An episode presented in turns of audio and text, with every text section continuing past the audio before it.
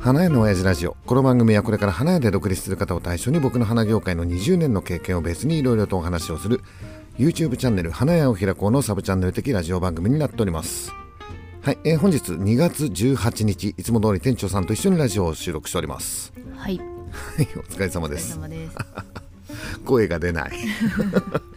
私もちょっと枯れてますけうど。ん。あの、えーフラワーアイランドパーティー in 東京、うん、うん、終わったねようやく終わりました。ようやく終わりました、えー2月の15日、はい、えー初日ね、うん、えー2月の16日まではい、だと思っていたらうん、17日にピースケがいたっていう。なぜか残ってましたね。あのなんだろうねこうパーティーでうん。こう全部出し切ってみたいな感じだったじゃん、うん、うん、翌日ピースケが残ってたっていう。はい、まあだから、えーうちらの、えーフラワーアイランドパーティーは、うん。昨日まで、昨日で、うん。はい、やっと終わったっていう感じ、い、や面白かったんだけど、うん、面白かったんだけど、えーみんなとちょっと一日ずれてるんだよ。うん、いや一日ずれてたらさ、うん、えー、ミカサさん花屋チャンネルのね、はい、えーミカサさんがサブチャンネルの方で、えー動画出してくれててさ、いやーあれ編集大変だっただろうね2時間の、えー動画、うん、うん、長いね。まあ全部見たけどさ。最後が良かったです。最後良かったね、あのー長いには意味があるんだね。そりゃそうだよね。あの動画2時間最後まで見る人ってなかなかなコアな人だよね。なかなかね。まああの動画でなんとなく雰囲気が分かってもらえればうん。いいかなっていうふうには思うんだけどう、ん、いやーあの動画の中身はね。あの自分がさカラオケやってる姿だったりとかさ、なんか自分の後ろ姿がさはい、映るっていううん、まあ当たり前なんだけどうん。あんまりないじゃない、あ、まあ自分で見ることはないそうおっさんね。YouTuber なんだよ。うん、YouTuber なんだけど人から撮られることってあんまりないんだよ。いつも正面しか。そうなんだよ。おっさんさいつも YouTube で、うん、えーカメラに向かって喋ってはいるんだよ、で、えー自分の YouTube もまあ見返すこともあるよ、はい、うん、正面しか映ってないじゃん。うん、まあもし映ったとしてもまあ横顔がちょっと映るぐらい、うん、斜め。うん、45度ぐらいの感じですよね。歩いてる姿や 後ろ姿ってうん。あんまり見ることないし、ましてやカラオケで歌ってるところを撮られていたとは。ああいうの普通に出すんだねうん、いやまあ私も出てましたからね。出てたよね、えー店長さんはさ顔出ししないっていう、うん、えーキャラになってるんだけど、うん、まあ別に顔出ししないキャラではないよね、まあ、うん、出るタイミングを失った人っていう。なんだろうね。もともとさ YouTube もこのラジオもおっさん一人でやっていたじゃない、はい、うん、なんだけどスタイル的にさこのなんていうの掛け合いの方がうん。自然な感じでいけるから、まあ、最初はさちょっとさ相づちだけ打ってよみたいな、うん、うん、ので登場してて、うん。まあ相づちだから別に顔出ししなくてもいいよねみたいな ので始まってて。はい、そしたらなんかちょっとずつ店長さんの話題が出てきてさ、そうそうそう、うん。でまあみんなに、まあ、一応認知され始めてたよね、うん、だから今回のフラワーアイランドパーティーは、はい。まあ、店長さんが来るっていううん、感じで、店長さん見たことない人いるからさみたいな。感じになっちゃってたけど、大阪に来ていなかった人は、あそうだね、ん。そうだね。前回の、えーフラワーアイランドパーティーの、えー第1回目、はい。大阪開催の時は店長さんも行ってるからね。うん、だからそこで会ってる人は、まあ、はい見たことはあるんだろうけど、うんおっさんも今回初めて会う人がいっぱい、そうですうん。見たからね、うんそうすると店長さんも会ったことないじゃない。うん。だからまあああいうさパーティーにはい、来た人は店長さんがさ、うん。見れるってまあ見れるって別に あれなんだけど。見れるってね、あのまあそれはさコメント隊の人も一緒だよね、はい。コメント隊の人たちも、うんうん。えーコメントではさすごくいつもあの仲良くするけど実際見たことないからさ、うん。ああいうパーティーに、えー参加してくれると実際に会うことができるみたいなはい。感じでおっさんも、ええーコメント隊の人たちと会うのすごく楽しみうん。だったんだよね、うん。えだから、まあ、もちろんさコメント隊の人たちも、まあ、おっさんまあおっさんはね YouTube で見てるからねみんなね。まあどういう人だっていうのは分かってるわけでしょおっさんも知ってますから、そうそうで、まあ、店長さんは見たことないから、うんねちっちゃい声でさ「ああの人店長さんなんじゃないの?」みたいな。そんな。そういうのがあったのかも。そんなんないですよ。でまあフラワーアイランドパーティーで、まあ、店長さんを見ることができるっていうはい。感じで今までそうやってたじゃない。はい。だけど今回さ、YouTube に出てたね。出てる出てる。しかもさ YouTube に店長さん初登場っていう時の初登場の格好大変なことになってたよねまあね それさ、まあ、見てもらったらいいと思う、まあまあそうですね。うん。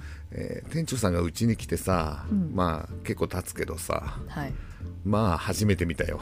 いやだから私も生まれて初めてなんで あんな格好したのを、まあちょっとさ、うん。えー一応さ今回のこのラジオのさ説明欄に、うん。えーあの、えーフラワーアイランドパーティーってどんな感じだったかっていう、うんうん、サブチャンネルの動画リンクで貼っとこうか。そうですねやっぱやめようか。やめようか。あの、うん、ラジオを聞いてる人があの動画を見ると、ううんんおっさんや店長さんのことをなんか幻滅する可能性が あるから、まあちょっとやめよう、うん。うん。あれは。あれはい。まあで、どうしても見たい方はあの、うん。花屋のサブチャンネルを、まあ、検索してもらって、まあ、見てもらうっていうぐらいにしとこうか、うん、あの積極的に自分の恥ずかしい部分を晒すっていうことはお互いやめよう。そう。ね。そうそうまあそんなさ、えーフラワーアイランドパーティーが終わって、はい、まあ話したいことはまあいっぱいあるんだけどう、ん、うん、これからまださいろんな人が動画出すからね、そうですね、うん、まあその辺もちょっと見てもらってはい。みたいな感じ、うん。えー基本的にうちのさ花屋を開こうチャンネルではうん、あの出さないからね、出さないですね。う、ん。うん。まあブレるっていうよりもうん。うーんなんかね撮らないんだよね。ああいうところでさ。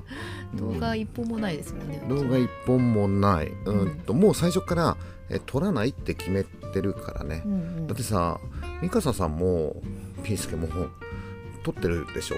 うん。いっかなって思って。昨日のピースケさんとのライブぐらい？あそうだね。昨日そうだね。ピースケとライブしたね。そうですよね。昨日ピースケが一日ほらうちのお店手伝ったりまああと うちはの配達手伝って、うん、はずのうん、手伝ったよね、あとはまあポポラマーマでまあスパゲティ食いながらまあ酒飲んでみたいなニンニク臭くなって。そうそうそう。でそうあれ社長かと思って指摘しちゃった。ああそうだったの？ピースケだった？うん。言ってんだよおっさんは接客業をしてるんだよ。基本ニンニクなんて食べないよピースケ多分疲れてたんだろうね。でしょうね、うん。これ食べたいな。でもこれニンニク入ってっかなみたいな感じで。ニンニク美味しいんですよね、うん。大丈夫だよ、うん。しっかりバ癖ッチリ匂いしましたね。まあそれ終わってさ、はい。えーその日はね8時からうん花屋チャンネルでうん「えー花っていいとも」があったからさ、うん時間ないんだけどまあちょっとピースケがね、うん。えーコラボライブやりましょうよみたいな 感じで言うから急いで用意してあ8時までだから30分間ぐらいかな、うんうん。ゲリラライブをちょっとやってさはい。あれ良かったね。あ面白かったですか、うん、あの基本的にうちはさほらあの価格だと基本一人じゃない、うん。うん、なんかこう新鮮だったうん。おっさんとこうピースケが2人でうんあ2人でも撮れるんだあそこのスタジオはみたいな感じで。広さ的には別に取れますよ、ね撮れるね、うん。だから今度もしあれだったらアニーとかとちょっとやっても面白いのかなっていう、そうですね、うん。あとはまあ誰か東京に来た時うん。なんかもうああいうスタイルでうん。やってみてもいいのかなっていうふうに思った。うん。だまあ新しいちょっと発見があったよね。そうですね。でその後、まあ新宿に、えーもうおっさんほら酒飲んでたからさ、そううん私が、店長さんが仕事終わりに、えー新宿まで送ってって、はい、でそこでやっとフラワーアイランドパーティーが、えーうん。終わったよっていう、終わりましたね、うん。うん。このさ2日3日間、はい。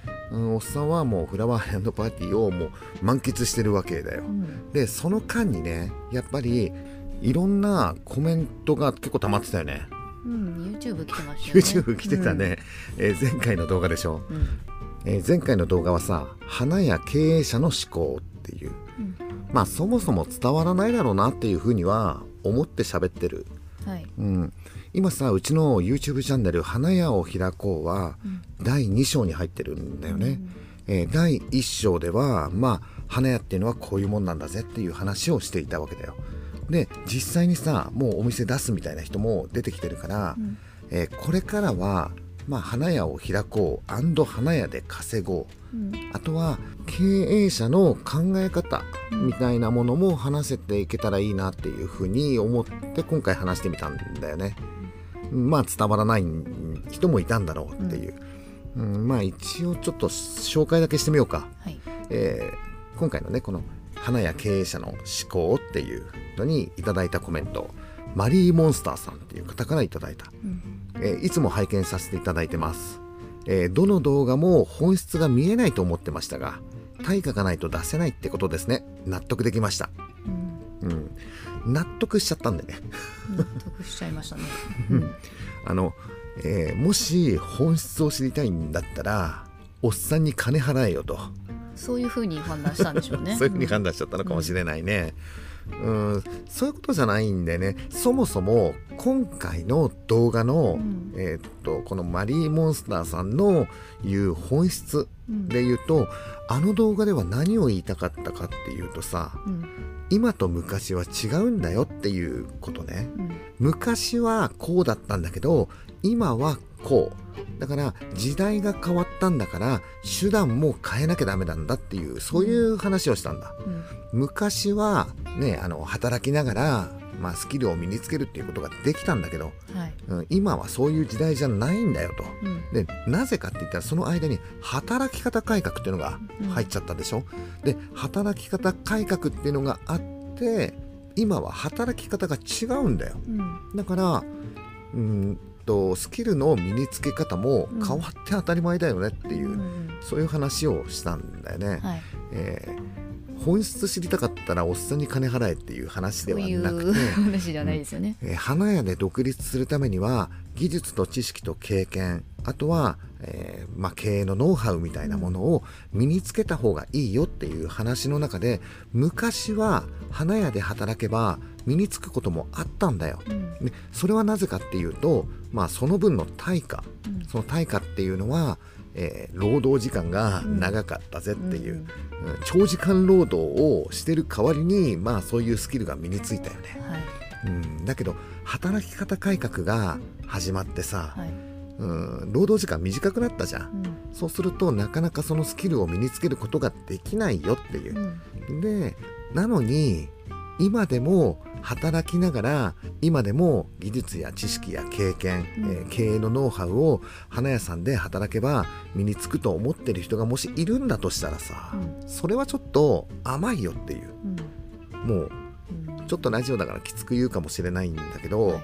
だってさ8時間しか労働してないのにさ、はい。そんな何でもかんでももらえると思うのおかしくない？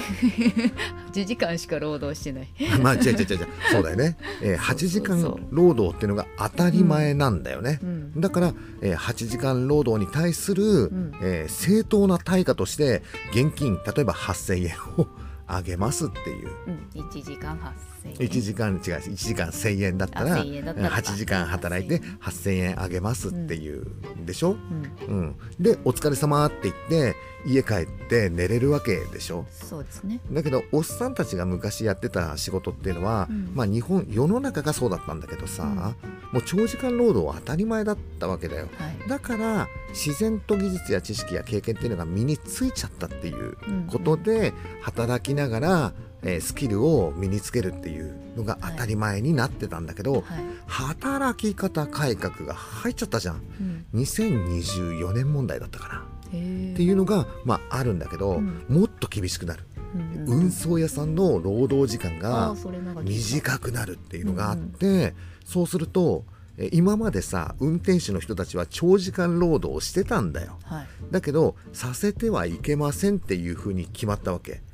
うんうん。そうすると今まで1人のトラックの運転手さんが、物流がね。そうそう、ん。2便も3便も走って、もういっぱい荷物を運んで給料いっぱいもらってたっていう人たちが1回しか走っちゃダメですよってうん。いう風に変わるんだよ、うん。うん、それが2024年なんだって、うん。そうすると今アマゾンで注文してるものは翌日届く。もしかしたら即日配達みたいなのもうん。あるよね。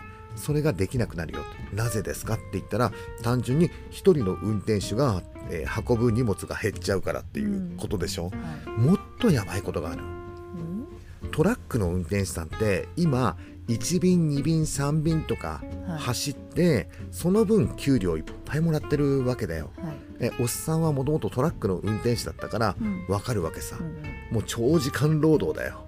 だけどやればやっただけ給料もらえるんだよ。うん。1日8時間しか働いちゃいけませんよみたいなうん感じだったらどうなるかっていうと給料減るよ。普通に単純に。どんぐらい減ると思う？トラックの運転手が今のこの働き方改革でみたいな。そもそもどんだけうん全然わかんないでしょ拘束されてるんおそらく給料半分になっちゃうね。生活できる？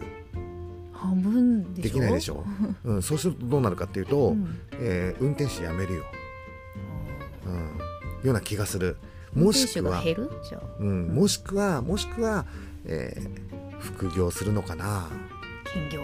うん、そうするとさ今までは一つのところで長時間働いてたのがさ、うん。え2つの運送屋を掛け持ちとかになったりとかするの、うん、そうするとどうなんだろうね。よくわからないけど今よりも。運送屋変えたら大丈夫わからない。わからないですよねわそれもね。うん、うん。なんだけど、まあ、今2024年問題って言ってるから、うん。まあ、今の物流がちょっと変わるっていううん。ことでしょ。そうですね。うん、そうすると給料間違いなく減ると思うよ、はでどうなんだろうね。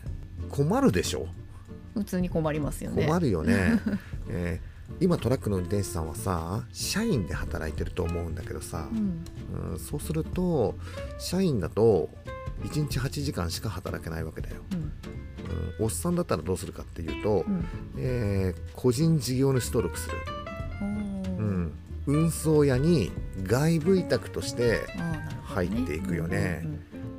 個人事業主っていうのは、うん。そう。個人事業主っていうのは労働基準法の外にいるのね、うん。でそうすると今まで、えー運送会社の社員には給料として渡してたでしょ、うん、だけど個人事業主登録で外部委託でっていうと、うんまあ稼げるようにはなるよ、そうですよね。うん。でもえーもっときつくなると思うよ。うん。仕事はきつくなるよ。うんうん。給料は安くなるよ。うん。例えばさ個人事業主だから、はい。えー社員じゃないでしょ。はい。社会保険とかいらないよね。あまあそうですよね。うん。なんかさ社員を一人雇うといろいろとさうん。かかるじゃない？うん。会社が負担してるものって大きいじゃない？はい。だけど、えー個人事業主にはさ別に外部委託だから。っうん。ていうと、えー別に会社としては運送会社としては外部委託した方が得なんだよ。うん。うん、でしかも今までは何時間働いていくらだったのが、はい。この荷物をこっからそこまで届けるのにいくらでやってっていうふうに言われるわけだよ。で「あ分かりました」って言って仕事を受けて、まあ、届けるっていうふうになるんだと思うんだけどはい。あっちの個人事業主の運転手さんはね。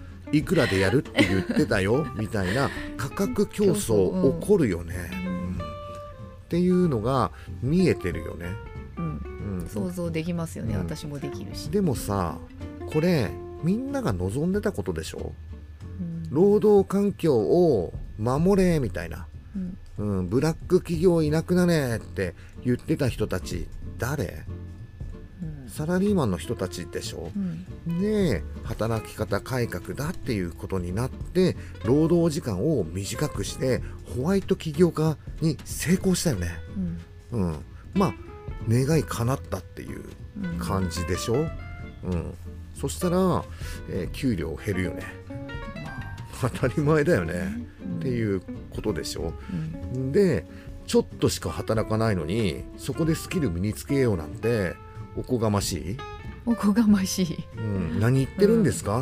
って。うんもしスキル身につけたいんだったら、えーお金出して勉強したらどうですか？になるのが当たり前だよっていう考え方として、うん。そうですね。普通そうだよね。だってあなたからその分の対価いただいてないもんっていうことでしょ、うん。まあ動画の中でも話してるんだけど1日20まあこれね。えっと今話すとうん、ダメよ、かなりね、うんダメだけど昔はそうだったって話だから。1日20時間働いて8時間分プラスアルファぐらいの給料しか渡さなかった時代があるわけだよ。うん24時間戦えますかの時代だったわけだよ。うん。だから、まあ売れてたしね花も、うんそうですね、だから給料も良かったしうん技術や知識や経験みたいなものも身についたうんっていう、まあそれはだから対等だったっていう、対等、うん、ことね。うん。だけど今は8時間しか働けないんだから。うん。お給料も8時間分しか渡せないじゃんっていうことでしょ？うん。だからそれで対等ですっていうことになるとやっぱり技術や知識や経験、まあ、経営のノウハウみたいなものを身につけるのであれば、うん。うん、お金を払わなければダメなんじゃないかなっていううん。風に考えて動かないといつまでたってもスキルは身につかないよっていう、あうーんノウハウはわからないよっていうずっと待ってるだけの人はってことですか？そうそうそうそう、待ってるだけじゃダメだよ。今からはもう積極的に取りに行かなければいけないよっていううん。時代になったよっていう話を今回してるわけだよ、うん。うん、おっさんにお金払わないと教えないよっていう話はしてないわけだよ。うん。おっさん結構話してるよ、うん。えーその後のさ太陽さんの話もあったよね、あはい。えー追いコメントの人、うん。うん、なんだっけ、えー自宅で花や開業をした人が気の毒ですと、うん。うん、人通りのないところ、はい。うん、で、えー店舗出したらうん。どうなるのかぐらい教えてあげるべきですと。うん。どうなるの、うん。えー逆に聞きたい、うん。えー人通りのないところでお店を出した場合どうなるの、うん、一般論でいくと、えー立地っていうのはね人通りの多いところの方がいいと、うん。うん、人通りのないところだと、まあ、良くないと、うん。うん、これ一般論だよ。うん。だったら花屋で出店するんだったらもう場所だね。うん。もう、えー立地が全て。これが一般的な話だよ。ね。だけどおっさんが20年経験してうん。思ったことっていうのはそうかなっていうふうに思ったわけ、うん。うん、まず人通りの多い高立地と言われてるところは売れるよ。うん。けどさ家賃高くね？すげえ高くね？うん。花がいっぱい売れました。だけど支払いもいっぱいです。結果的に儲かりませんっていうこと例えば銀座の一等地でうん。束売り屋やってまあうまくいく可能性もあるよ。あるかもしんないんだけどすごい家賃高いんだろうねっていうふうに想像はできる。はい。だけど自宅でさ花屋やってみ。売れないよ。だけど支払いもないよ。うんそうですね。うん。家賃がない。の家賃ないんだもんねっていうことでしょ、うん、自宅で花屋さんをやった方が気の毒ですってなんでそんなことが言えるの？うん。うん気の毒かな。うんおっさんは自宅で花屋をやった人はすごくラッキーだと思うよ。うん。だって自宅で花屋ができたんだもん。うん。何言ってるかっていうと商売始められたんだよ、うん、売れないよそりゃ。うん。だけど経営者に仲間入りになったでしょ。うん。そしたら私花屋始めたんです。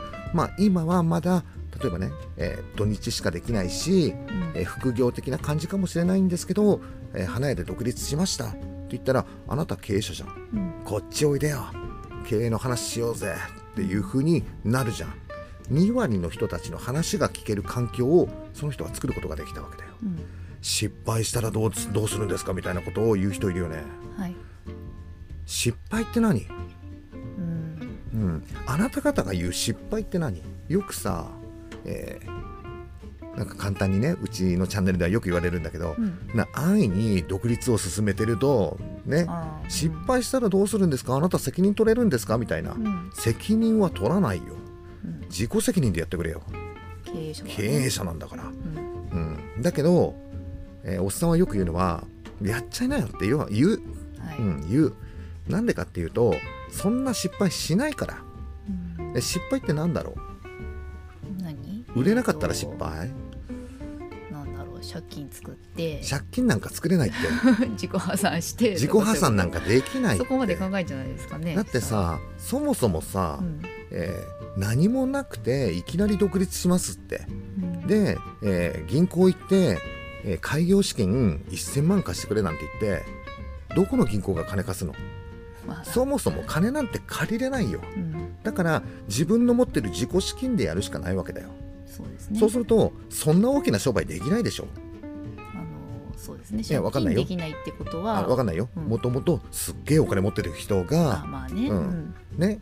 すげえ貯金いっぱいしてた人が花屋で独立してうん。失敗して貯金が全部なくなっちゃいましたっていう人がいるかもしれないよ。うん。ゼロになっただけでしょ。借金ないもんね。うん、借金ないんだからさって。あのそんなに大きな失敗をすることもできない、うんまず大きな勝負にも出れないんだよ。うん。商売ってやっぱりコツコツと積み重ねていくっていう。ね。実績を作っていくことが大事だからうん。これでね1年2年3年やっていくと銀行から連絡来るよ、うん。あのあ売り上げもちょっと安定して上がってきてますねみたいな、うん。えーちょっと融資とかどうですか？みたいな、うんうんそこでおじゃあちょっとえー設備投資してみようかとか、はい。えテナント借りてみようかみたいな、うん。そんなような話になってちょっとずつ、えー商売って育てていくものだったりとかするんだよ。うん。失敗なんかしないよ。失敗できないってことですよね。そういう風になってるのね、ううんん、大きな失敗はできないんだよ、うん。できないようになってる。うん、だからやっちゃえって言ってるわけよ。うん。じゃあ例えば売り上げ上がんなかったとするじゃん。うん。うん、だけどまず売り上げ上がんないってことはいらっしゃいませしたってことでしょはい。そしたら市場で仕入れしたんでしょ、う。ん。仕入れのこと勉強できてんじゃん。っうん。ていうことでしょ、う。ん。うん、いろんなことが勉強できるじゃない、そうですね。うん、そういうふうに未に切って失敗するんだよ。うん。経営者ってみんな失敗してるから。失敗しない人なんていますかね。いやいないんじゃない？失敗しないとわからないのが経営者なんだよ。うん。経営者ってさなんかこうだよああだよってだからこうしないとダメだよとかうん。それやっても無駄だよとか言われてもやるんだよ。うん。やらないと気が済まないのが経営者なのね。うん。うーんと例えばおっさんがさ、えー花屋を開こうチャンネルで花屋の立地については散々話してる、うん。うん。えー答えも出してる、うん。うん、絶対じゃないよ。うん。合ってるかどうかは別として、えっとこのさコメントでもらったのはさ、うん。うん、なんかいろんなこと書いてあるけどおっさん的には具体的な本質的な話をしてるわけだ。うん。経験に基づいてね、うん。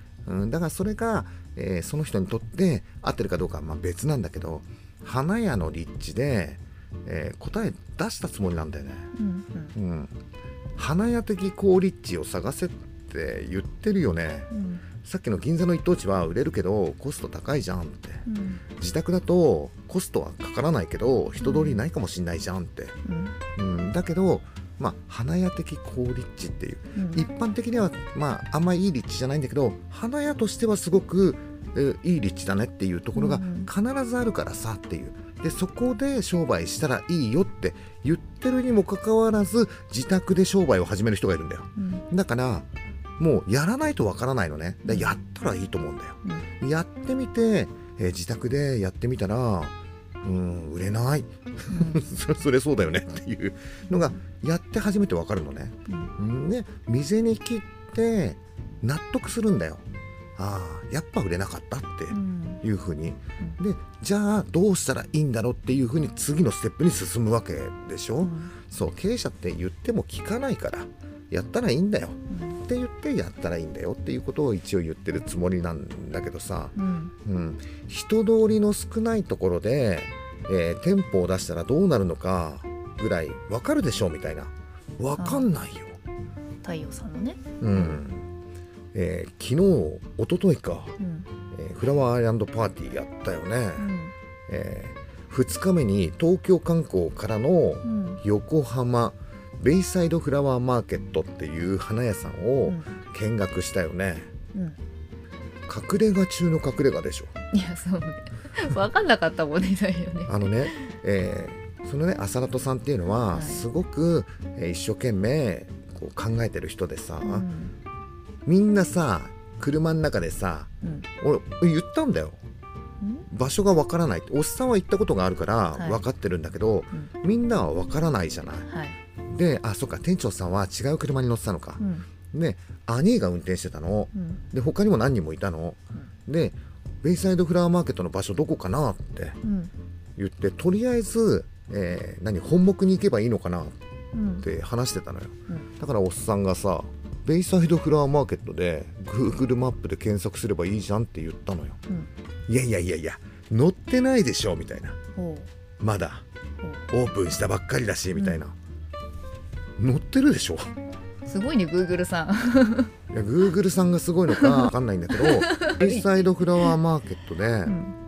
Google マップで検索すると載ってるよ。うんあとはスタートってやればもうあと車運転してベイサイドフラワーマーケットまで行けるよ。乗ってるんだ。乗ってる乗ってる。で実際に乗ってたからね。であの兄にあのこのまま Google マップに従って進んでってって言ってスマホを渡したんだけどさ、はいでそこから兄の運転で、うん。えーベイサイドフラワーマーケットに行ったんだよ。うん。Google マップさんの 言う通りに。はい。でガス山っていう山ちょっとね山みたいなところに登っていくんだけどさ、で Google さんがこういうわけだよ。うん。目的地に到着しました。っていうわけだよ、うん。うん、で着いたみたいだよ。あ着いた着いたおっさんは知ってるから。はいあ着いた着いた。じゃあさそこのちょっと手前のあのパーキングに入れてじゃあ行こっかみたいな、うんどこにあんの？だからうんまだ見えてない。着いたっつってんじゃん。ここだよって。ここってどこだよ？みたいな、うん。で要するに何が言いたいかっていうとベイサイドフラワーマーケットっていうのは、えーちょっと小高い山みたいなところの、うん。えー住宅街の、うん。えーちょっと路地入ったっていうか小道入ったみたいな、うん。ところのさらに奥うん普通歩いてはいかないよねっていうような。だからお店の前を、えー人が通るかって言ったら一人も通らないよ。なんとなく。だって敷地内にお店があるんだもんっていう、神社っていうか鳥居があるから、ねお稲荷さんがあるんだよそうねそうちょっとうんお参りしようかな、あそうだね。お参りする人がん？なんかあるけどみたいな感じぐらい、うん。それぐらいね人通りがないし、うん。住宅街中の住宅街だし、うん。うんっていう、そうですね、うん、あの全然わからないよ。うん。っていうところでお店をやっているんだよ、うん。うん、成功してるよ、うん。うん、一人通らないところでも成功するパターンもあるわけでしょ、うん。だからどこでやるかはあなたが決めればいいわけ。うん。自宅でやってもいいしその隠れ家中の隠れ家みたいなところでやってもいいし、うん。その場所の、えー商売の仕方っていうのがあるからうん。一概におっさんが「いやー自宅でさ花屋やってもお客なんて来ないよ」なんて言っていいんですかっていう。うん。まあ一般的なエセビジネス系 YouTuber みたいなやつが ね。いや自宅でやってもやっぱり集客がどうのこうのでみたいなそんなあるかもわかんないけどやり方によっては成功するっていうパターンもあるわけでしょ、うん。でおっさんはさその人が自宅でお花屋さんを開業するって言った時にその人なりの秘策があると思うわけじゃん。はい。でその秘策知らないのにうん。やめた方がいいよなんてうんそんなの言うのはダメだよね。うん可能性があるわけだから。そう。ゼロじゃないでしょ？うん。ねえ。だからそういうような、えーコメントが来たりとかすると、まあ、本質っていううんのは何なのかなっていう。うん。あのね本質って教えてもらうものじゃなくて読み取るものなんだ。うん。例えば誰かがなんか話してたとするでしょ？はい。何気ない話の中におって思うこともあったりとかするの。うん。これちょっと難しいかもしれないんだけど日常会話してる時にさうん。なんかああの人が言ってることってもしかしたらこういうことなんじゃないのかなっていううん。ことヒントが隠されてることもあるわけさ。ええ常に考えてるんですか、そ常に社長は考えてるんですか？そういうの。いや別に考えてはないけど 考えてはないんだけど何気ない会話の中でさ、あそういうこともあるよねみたいな、うん。あもしかしたらこういうことなんじゃないかなっていうふうに思うこともあるわけ、うんうん。えちなみに言うとおっさんのチャンネルはもうちょっと分かりやすくやってるよ。そんなさ日常会話の中で何か気づきようみたいなそんな難しいチャンネルじゃないよ。あの分かりやすく一応伝えてるつもりだよ。ただなぜ伝わらないかっていうとまだ経営者じゃないからうん。ダイレクトに「そうなんだ!」みたいな感じにはならない、うん。うん、もしうちのチャンネルのおっさんの話を聞いて「ああなるほどね」ってうん。私も前からそういうふうには思ってたんだよねっていう人はもともとこっち側の人間うん。経営者側の人間っていうことで普通の8割の人はそうじゃないわけ。うん。例えば、えー技術や知識や経験、うん、ノウハウみたいなものは教えてもらって当たり前っていうふうに思ってるんだようんまあだって。働いたら仕事って教えてもらえるでしょっていう。そう新人で入るとうん、先輩に教えてもらえるよっていう。それってさその人がその仕事のやり方を知らないと仕事にならないからうん。でしょ？うん。じゃあ例えば今うちのお店はさ人足りてるじゃん。うん。そうするともう、えー募集しないでしょ、はい。うん、で人が足りてないお店っていうのもあるじゃない。はい。ポジティブに考えると店舗展開をバンバンしていって、うん。人が足りませんっていうところはいいかもしれないけど、うん。うん、常に人が辞めるお店ってあるよね。うんあそこの従業員さしょっちゅう入れ替わってるよねねっていうとね常に募集してるよねっていうところあったりとかするよねっていうねところは気をつけるべきだよね。うんだって長く働けない環境なんでしょ、あうん、なんかが嫌なんじゃないの？ーうんそんなところで働いて技術やね知識や、えー何？うん。そんなス,、うん、スキルみたいのを身につくと思う？うん。ま働いて 雑用しかやらせてもらえなくてうん。まあなんかその店の中の謎のルールみたいのがあったりなんかして 謎ルール。みまあ謎ルールあるよね。そんなような環境で結果的になんか雑用ばっかりさせられてみたいな、ああもうつまんないからやめようって言ってまた募集が出たりとかするんじゃないの？まあその可能性はありますね。うん。だから今人手不足って言われてるんだけど花屋さんは実は人手不足じゃないわけ、うん。えーちゃんとした花屋さんは従業員辞めねえしうん。今こんな時代だから。で売り上げが爆伸びしてるわけじゃないから新規募集もそんなしてないじゃない。うんそうすると人手不足って言っているお花屋さんはそのお花屋さんに何か問題があるんじゃないっていうとこれ荒れる可能性あるね、うん本当ですよ。でも仕方ないそういうことだもん。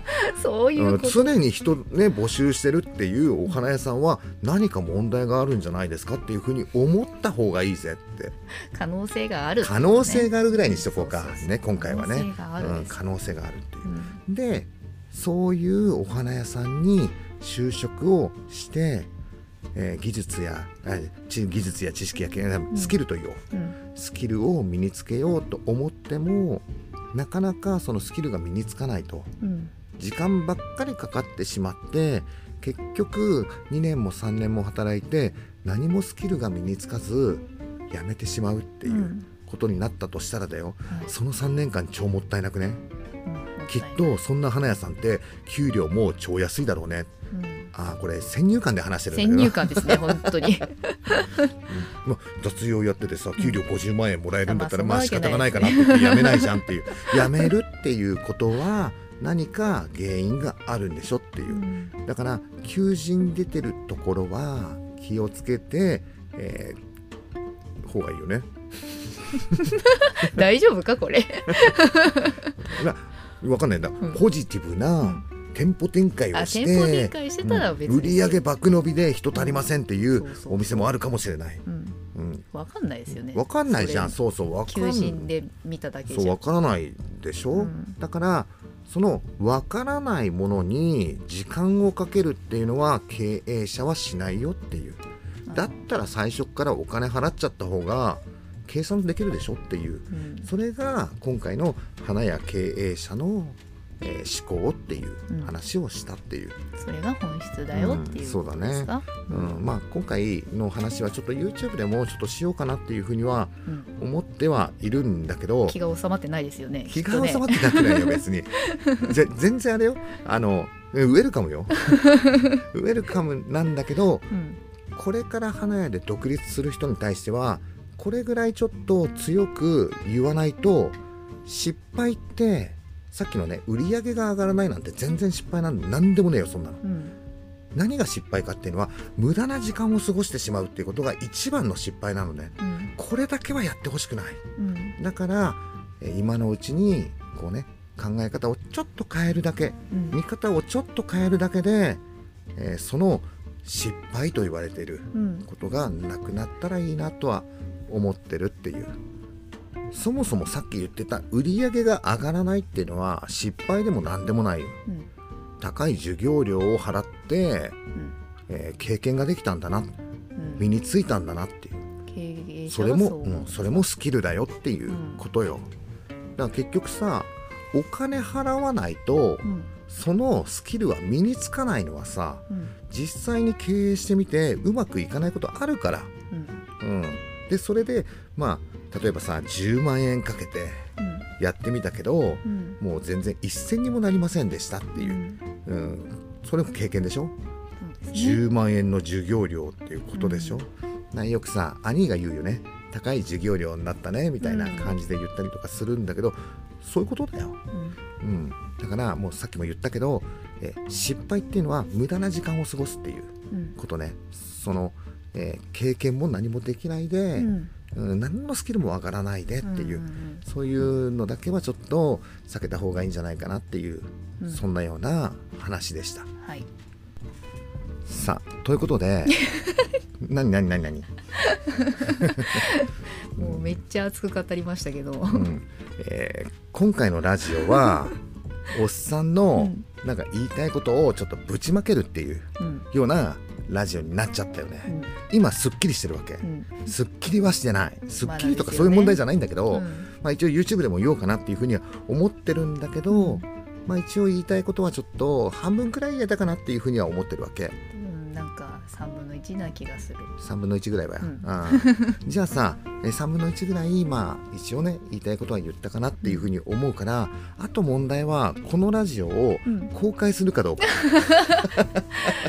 えフラッパのなんか楽しい話で盛り上がって終わろうみたいな感じじゃなかったの、うんうんそうそうそうそう。いやだってフラパの話で楽しくイエーイっていうふうに終わろうと思ったらそのコメントが入っていたから、しかもだよしかもだよ。別に全然いいんだけどね、う全然いいんだけどあのチャンネル登録者数がですね、はい。え今までどんどん伸びてたんだけど、今日マイナスになりました。2人減りました。えそれその人じゃないの？2人じゃないの？そそんなことないと思うけど、まあ、常に増えたり減ったりはしてるんだとは思うんだけど、うん。あのそのコメントのそのタイミングで減るとはあみたいな感じ。で その人じゃないと思うよ、うん。その人はきっとまだ登録してくれてると思うよ。うん。思うんだけどそのタイミングで減ったから「ああ何ですか?」みたいな「じゃあこれ書かせてもらいますけど」みたいな。一応さコメントは返してるから、うんううんんまあ一応コメントでは当たり障りのないような。本当は触り触りないですよねあそうだっコた、メントああれもよく読むとうんうんあれかなっていうふうに思ったんだけど、うん。あれだよね店長さんさ「は？何ですか？この返信は」みたいな「これじゃ何も伝わりませんよ」みたいな。そんな感じだったよね、おいもう一回返信し直しましょうか。このラジオの URL 貼り付けておきましょうか。いやーおっさんがどんどん嫌われていくかもしれないっていうふうには思うんだけどだけどうん。ねうん、だけどあのこんぐらいさうるせえおっさん一人ぐらいいてもよくね？ダメ？なんか嫌ならさ別にしょうがないよ。うん。だけど、えーこれから花屋で独立するっていう人たちってみんな熱いじゃん、うん。熱いからおっさんも熱く返したいっていうのはちょっとあるのよ。うん。だってアイランドパーティーで最後、えっと、健康ランド行ったじゃん。はい。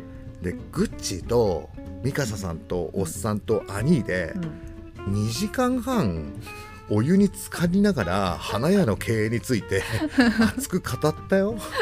ミカサさんなんか前回それでのぼせちゃったからね。今回たまにね、うん。こうちょっと上がったりとかする でまた寒くなってくるとまた入ったりとかする前回の教訓のもと、うん。でもグッチはずーっともう修行のように。